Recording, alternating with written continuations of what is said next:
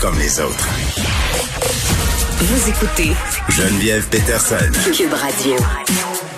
Je reviens sur cet article de la presse euh, qui reprend en gros un dossier euh, du Globe and Mail à propos de la difficulté des commerçants, des consommateurs de s'assurer qu'on n'achète rien qui, euh, si on veut, encouragerait le travail forcé de la minorité ouïghour en Chine. Là, vous savez, on en a parlé à quelques reprises à l'émission. Les Ouïghours, c'est une minorité musulmane, puis ils sont bon en Chine et le, le gouvernement chinois les place dans des espèces de Bon, je pense pas qu'on peut dire euh, camp de concentration. Appelons ça camp de travail, euh, mais c'est pas très beau ce qui se passe là-bas. Là. On parle de travail forcé, on parle de trafic d'organes, on parle de stérilisation forcée. Euh, vraiment, c'est pas chic-chic. Puis à l'échelle internationale, là, euh, la Chine est très, très condamnée à cause de tout ça, mais condamnée souvent sur le bout des lèvres, hein, parce qu'on connaît les implications. si tu critique la Chine, les répercussions économiques sont quand même euh, très, très grandes. Et bon, euh, dans toute cette discussion-là qu'on a sur l'industrie de la mode, le commerce euh, et les accointances avec la Chine et le travail forcé des Ouïghours, on apprend que le coton, là, qui compose nos vêtements ici au Québec, ben quand même de fortes chances d'avoir été fait dans la province où on, on nous fournit le coton. Le 85 euh, du coton chinois vient d'une province et dans cette province-là, on a un demi-million de Ouïghours qui travaillent euh, sous la contrainte. Donc, tu sais, comme consommateur, tu vois ça aller puis tu fais OK, mais moi, c'est quoi mon choix? À moi? Je suis pas euh, je suis pas Justin Trudeau, je suis pas je suis pas sur aucun conseil international. Moi, mon seul pouvoir que j'ai, c'est le pouvoir de mon portefeuille. On en parle avec Maria Foss, qui est directeur de l'École supérieure de mode de Lucas. Madame Foss, bonjour. Bonjour.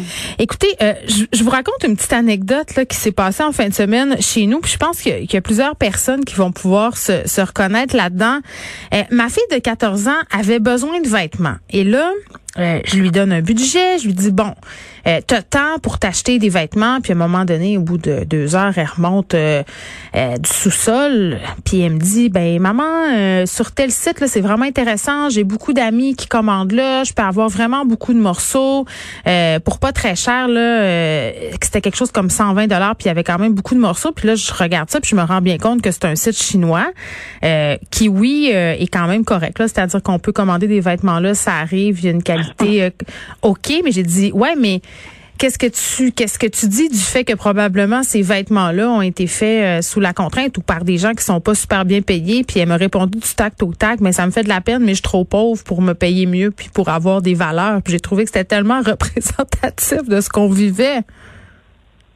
Mais c'est la réalité, c'est vraiment une on, achète en fonction de notre revenu discrétionnaire. C'est mhm. aussi c'est une réalité qu'on vit tous les jours. Alors les gens veulent veulent avoir une certaine transparence, veulent savoir derrière, mais on va en fonction, vous avez dit, le, pouvoir de votre portefeuille parle aussi beaucoup aux consommateurs. Alors ça, c'est une réalité qui est là, une réalité économique que nous vivons tous les jours.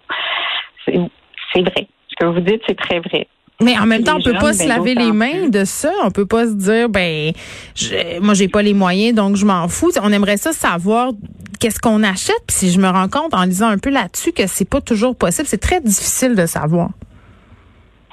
C'est très difficile. Je pense que de plus en plus, les gens demandent une certaine transparence. Hum. Euh, je pense que c'est fut une époque, il faut pas se le cacher. Il y a pas si longtemps, on, on parle beaucoup à en, pointant du doigt tout ce qui est ce qu'on appelle fast fashion, la mode mhm. rapide ou la mode éphémère.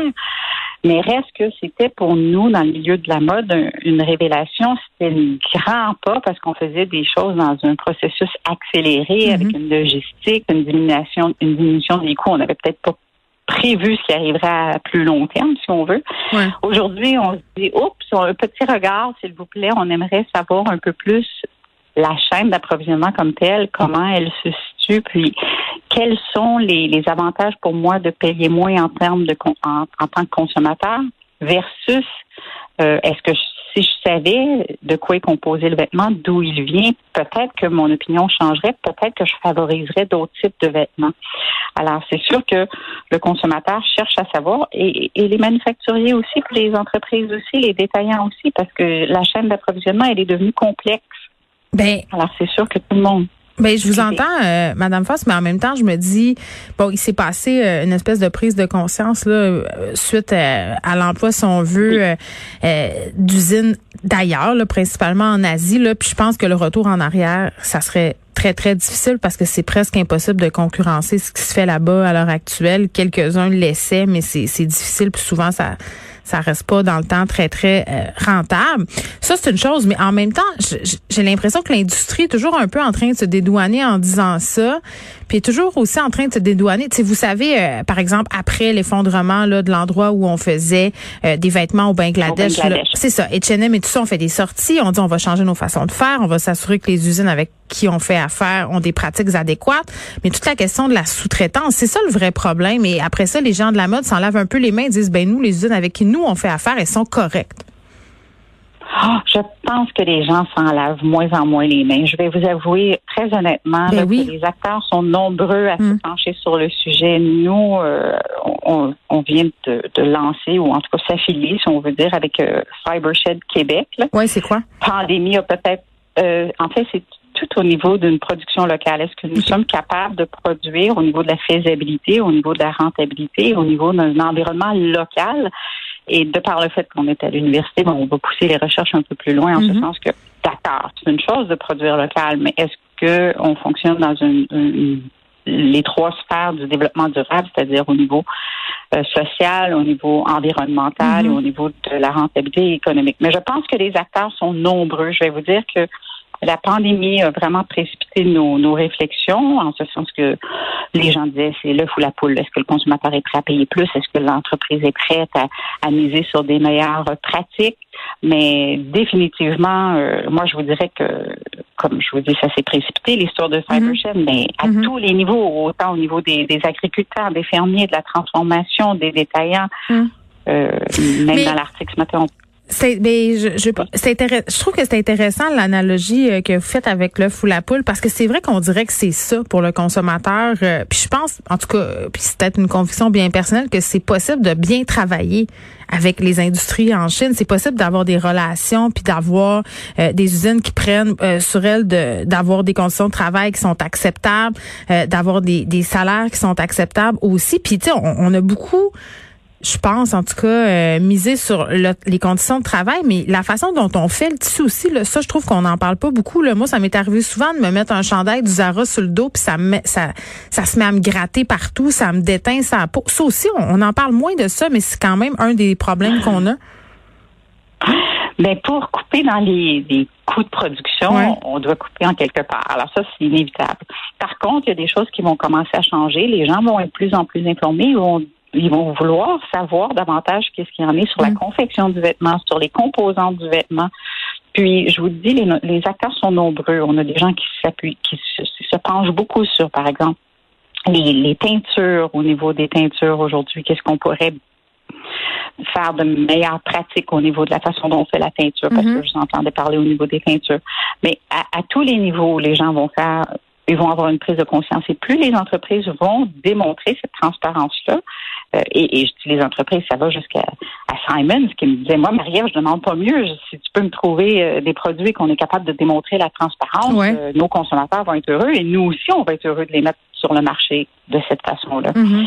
je, je, pense que ça s'en va vers un bon pas. Puis puis ces émissions-là, les, consommateurs sont heureux aussi de les entendre parce qu'ils se disent est-ce que quelqu'un va pouvoir nous informer à savoir la traçabilité, la transparence? Comment je fais pour savoir si du coton Moi, le consommateur peut s'imaginer. Moi, j'ai toujours pensé le coton c'est naturel, ça pousse, c'est bien. J'encourage des fibres naturelles versus mm-hmm. une fibre synthétique. Je dis ça comme une hypothèse. Mais là, il faut savoir après ça que le coton, ben, aujourd'hui, on utilise des pesticides ils sont nombreux. Euh, on a toutes les, entreprises qui ont dû se retirer sur le marché. Alors, ça devient des enjeux qui sont plus que seulement le fait d'avoir des produits qui sont naturels. On mm. va aller peut-être maintenant beaucoup plus vers le chanvre, par exemple, parce que le chanvre, il gagne en popularité, il n'y a pas besoin d'autant de pesticides. La transformation, par contre, est encore à, redéfinir parce qu'on l'avait mis de côté, euh, beaucoup plus rentable, etc je pense que le consommateur s'informe davantage, hmm. puis ça fait rouler tout cet aspect-là de la transformation également. Puis est-ce que c'est vrai? Il y a des gens comme votre fille à 14 ans qui se posent des questions. Oui. Je trouve que c'est fantastique. Parce qu'à 14 ans, bon, la question, elle se pose la question, mais elle a quand même pesé sur le bouton commander, puis je lui ai dit de s'assumer après ça, puis de vivre avec sa conscience pour la faire sentir un peu mal. Mais, mais c'est vrai qu'on se sent un peu prisonnier de ce système-là, puis on se dit, ben écoute, tu sais, j'ai pas les moyens de m'acheter des vêtements euh, seulement faits au Québec. Puis est-ce, mais est-ce que c'est une idée préconçue de penser que de faire de la mode autrement, c'est nécessairement si plus cher que ça? Est-ce que ça se peut avoir, mettons, je sais pas moi, un chandail qui serait vendu à un prix abordable, peut-être pas au prix du fast fashion, là, 12 dollars ou 3 pièces un chandail, mais raisonnable, qui soit accessible aux gens qui gagnent un salaire moyen ou même euh, aux gens qui sont moins en moyen? Mais je pense que oui, ça, ça dépend toujours des items, ça dépend de la complexité de l'item que, que, vous allez acheter aussi. On parle de doublure, on parle d'empiècement, on mm. parle de, de, tous les détails qui s'ajoutent aux, vêtements. Mais je pense que oui, et je pense qu'aussi, il y a une façon dont on réagit par rapport à nos vêtements. Si on achète une pièce qui est un peu plus dispendieuse que normalement on paierait, entre mm. guillemets, en tant que consommateur, souvent, il y a l'aspect aussi derrière qui rentre euh, dans l'aspect qu'on appelle du luxe parce qu'on l'a payé un peu plus cher. Non, non, nonobstant que c'est peut-être pas du luxe non plus, là, mais on va peut-être faire plus attention, la durée de vie de notre produit, on va peut-être l'entretenir mieux, etc., etc. Et tout ça, ça rentre en ligne de compte aussi. J'ai l'impression que c'est comme les fraises en hiver, on s'est habitué. Tu sais, moi, exemple, je pense que tout le monde fait ça. Là, là, tu vois un chandail jaune fluo, là. Si le chandail coûtait 120 pièces, tu dirais peut-être ah, j'ai-tu vraiment besoin d'un chandail jaune fluo? Dans un an, je vais être tanné. Mais là vu qu'il coûte 7, tu fais bah ben je vais le porter cet été puis après ça je vais l'amener chez Renaissance. Tu sais, on est pogné là-dedans. Oh, peut-être, peut-être. Mais je pense que déjà, le fait que vous fassiez l'émission aujourd'hui sur le sujet, c'est que déjà, les gens ont pris conscience et sont plus en plus en train de se questionner. Oui, c'est un épée Damoclès. Je vous le cache pas. Oui, c'est un épée Damoclès. Votre budget vous parle ben et oui. en même temps, votre conscience vous parle. Mais je c'est une guerre. pas si longtemps, on les faisait pas, ces choix-là. On allait directement avec notre, notre revenu discrétionnaire, puis le fait que c'était rapide, le fait qu'on pouvait changer souvent. Puis là, aujourd'hui, on se dit, est-ce que c'est nécessaire que je change si souvent que ça? Est-ce que j'ai vraiment euh, besoin? Maintenant, il y a les, places de location, les endroits aussi où est-ce qu'on peut faire la location. Voilà. Les vêtements sont portés plus longtemps. Fait il n'y a pas seulement l'aspect d'acquérir le vêtement, mais il y a l'aspect de le porter, l'entretenir et qu'est-ce qu'on en fait après ça dans une seconde vie, si on peut lui donner une seconde vie. Oui, ben il y a ça aussi, il y a tout le marché euh, de la récupération, mais quand même c'est difficile pour le consommateur de se démêler dans tout ça, mais avec des initiatives euh, comme Fibershed, je pense qu'on est en train d'avoir une réflexion, euh, du moins dans l'industrie. Maria Foss, merci, qui est directrice de l'école supérieure de mode de l'UCAM, mais je dirais quand même là parce que c'est une, une, une, on dirait que c'est une, discussion qu'on n'arrête pas d'avoir, puis c'est toujours l'espèce de guerre entre justement le portefeuille, la conscience, puis c'est comme si on pelletait un peu tout ça dans la cour du consommateur en disant mais garde, fais tes choix, puis assume tes choix. Mais j'ai pas l'impression que j'ai tant ça, le choix, moi. Honnêtement, là, puis je, me considère comme une personne excessivement privilégiée dans la vie. C'est pas comme si je gagnais deux piastres. Euh, mais avec trois enfants et tout ça, euh, à un moment donné, si euh, je prenais la décision d'acheter, tu sais là, la fameuse phrase, acheter moins mais acheter mieux. Ok, acheter moins, mais il y a plein d'items qui sont juste pas disponibles en dehors de la fast fashion. Je veux dire, je commencerai pas à habiller mon fils de 6 ans euh, dans une boutique où on fait du linge québécois. Euh, je peut-être je vais acheter un ou deux morceaux parce que je peux, mais je veux dire, je peux pas l'habiller au complet là. Puis de toute façon, si je l'habillais au complet là, ça me coûterait 1000 pièces par saison. Puis il faudrait qu'à chaque saison, à un moment donné, ça devient inconcevable. Moi, j'ai hâte qu'on nous propose un entre deux.